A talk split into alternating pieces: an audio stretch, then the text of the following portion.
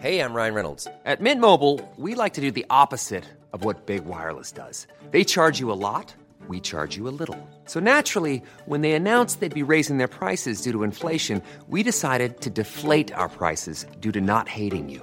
That's right. We're cutting the price of Mint Unlimited from $30 a month to just $15 a month. Give it a try at mintmobile.com slash switch. $45 upfront for three months plus taxes and fees. Promo rate for new customers for limited time. Unlimited more than 40 gigabytes per month. Slows. Full terms at mintmobile.com. Dear listeners, good morning and welcome to Com d'Archi, the podcast that opens the doors to the fascinating world of architecture. For newcomers, let me introduce myself. I'm the spokesperson of Anne-Charlotte Depincé, PhD in History of Architecture, published author, head of a communication and development agency based in Paris, France, dedicated to architecture. Let's meet every week to discuss culture and architecture with specialists and learn how to look at projects through a context and diversity lens. Thank you for being with me today, and now it's time for talent. Bienvenue dans Com d'Archi.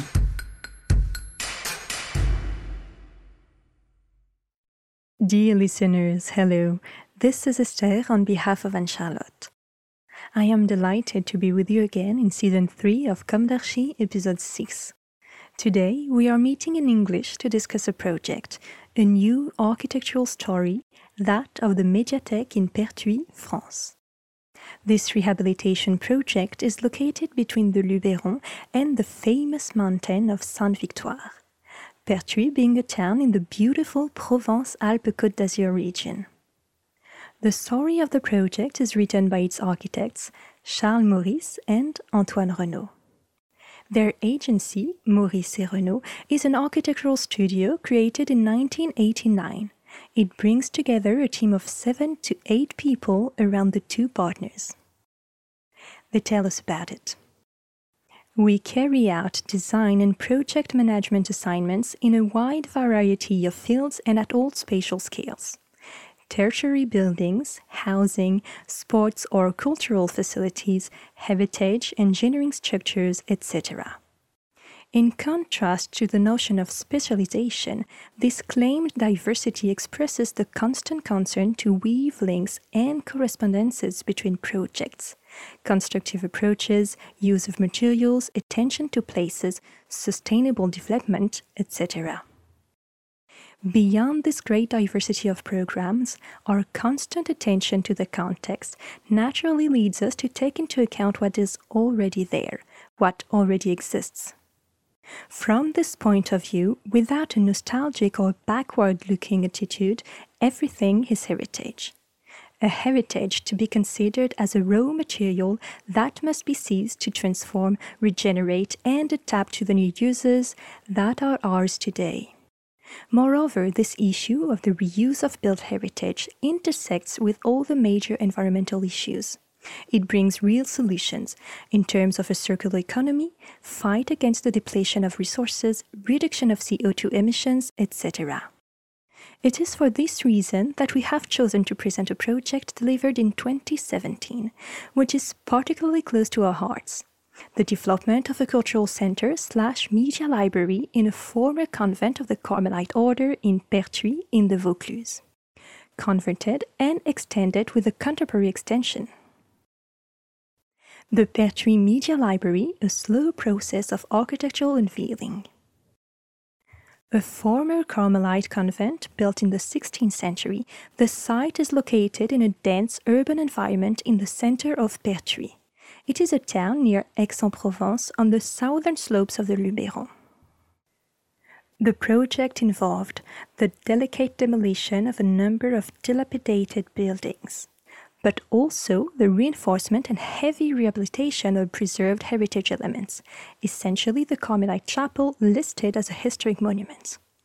In addition to this, the construction of new surfaces likely to accommodate the various components of the media library program. The dense environment, the small size of the site, and the strong heritage constraints involved a long and complex construction site, articulating successive phases of realization.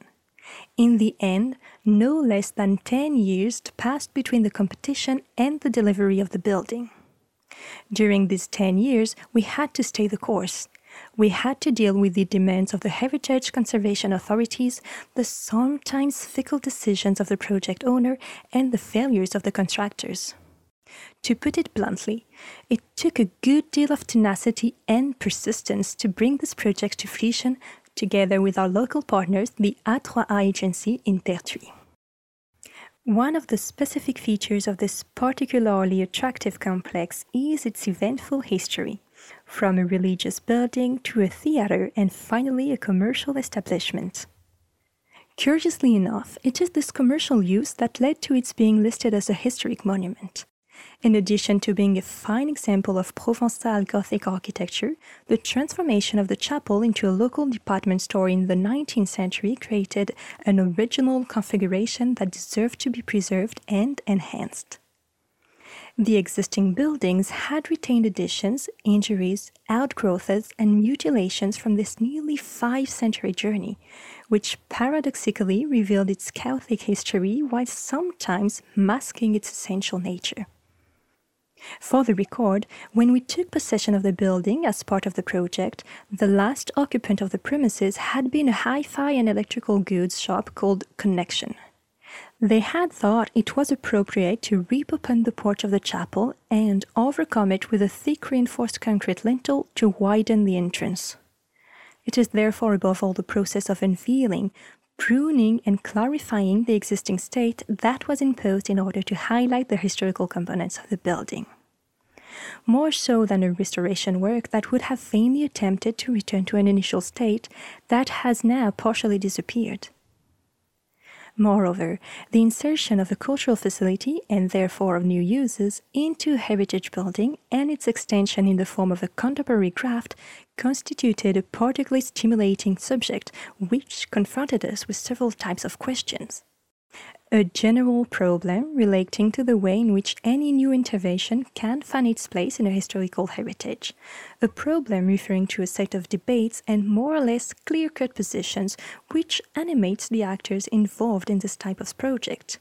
Heritage conservators, ABF, archaeological services, etc much more specific questions linked to the very nature of this complex located here in Pertuis, as well as its history, its state of conservation, its local symbolic charge, its potential for transformation, and its capacity to become an important cultural facility for the city and its region.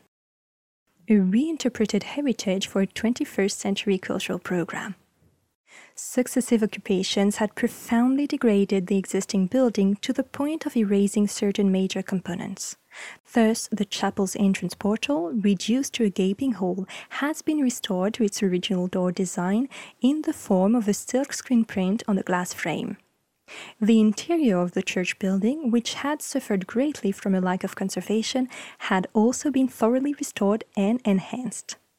From its eventful past, the chapel has kept the memory of the changes made in the 19th century when a large hardware store, the Magasin Sylvie, was set up there. A floor was built into the chapel, organized around a central void and served by a circular staircase located in the place of the choir. This commercial layout formed a configuration perfectly adapted to the installation of the media library's consultation spaces, thus taking advantage of this original layout, which justified, among other things, the building's registration as a historic monument.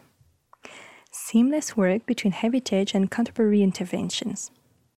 In the 10 years between the architectural competition and the delivery of the building, the program of the initial media library has changed, following the evolution of this type of facility towards the notion of third place. This is a third place in which users come to find not only the usual spaces for consulting books and CDs, but also more informal places for exchange and work. This is why, in addition to investing in the heritage building, one of the major challenges of the operation was to graft onto it the new volumes, intended to house the components of a contemporary media library. From this point of view, the architectural approach consisted of organizing the relationship between the two buildings, the old and the new, around the triangular geometry of an old cloister that has disappeared. The entrance courtyard of the new facility pays tribute to this geometry. The dilapidated buildings that accompanied the Gothic chapel were demolished to make way for a contemporary extension housing the other components of the program reception hall, exhibition gallery, auditorium, music and image spaces, fab lab, co working spaces, etc. In contrast to the mineral mass of the new building, in ochre concrete and the stone of the chapel, the metal framework of the music and image sector creates a luminous space open to the roofs of the city and, in the distance, to the hills of the Luberon. The gallery that runs through the contemporary extension connects the entrance courtyard and the inner heart of the block. It forms the backbone of the building and houses exhibition spaces. Now in operation for four years, it fully meets the expectations of the public. In a world in which the media of information and knowledge are constantly evolving, but also in which the durability of the written word implies the respect of the essential conditions for the reception of the public clarity, legibility of spaces, silence, quality of the relationship with others. Dear listeners, thank you for tuning in. Let's meet again next week for a new d'Archi in English. And until then, take care of yourselves. Goodbye.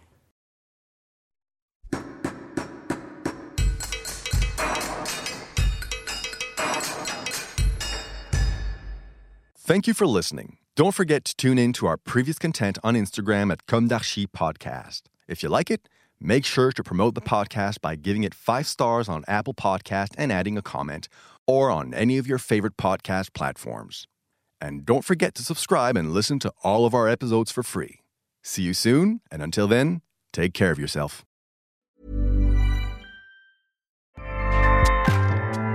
ACAST powers the world's best podcasts. Here's a show that we recommend. This is Roundabout Season 2, and we're back to share more stories from the road and the memories made along the way. We're talking rest stops, if we're stopping to get gas. You will be timed. you will be for sure. Misguided plans, I grew up in the city, so I have like, you know, a healthy fear of real extreme darkness. this was like wilderness. a lot of laughs, Y'all weird, but you, yeah, you, you were different. Like you were real different, bro. I can't really put my finger on it. and so much more. Just goes to show that unexpected things sometimes are the best when it comes to a road trip. Roundabout Season 2, presented by Nissan, is live now with new episodes rolling out every Thursday. Listen and subscribe wherever you get your podcasts.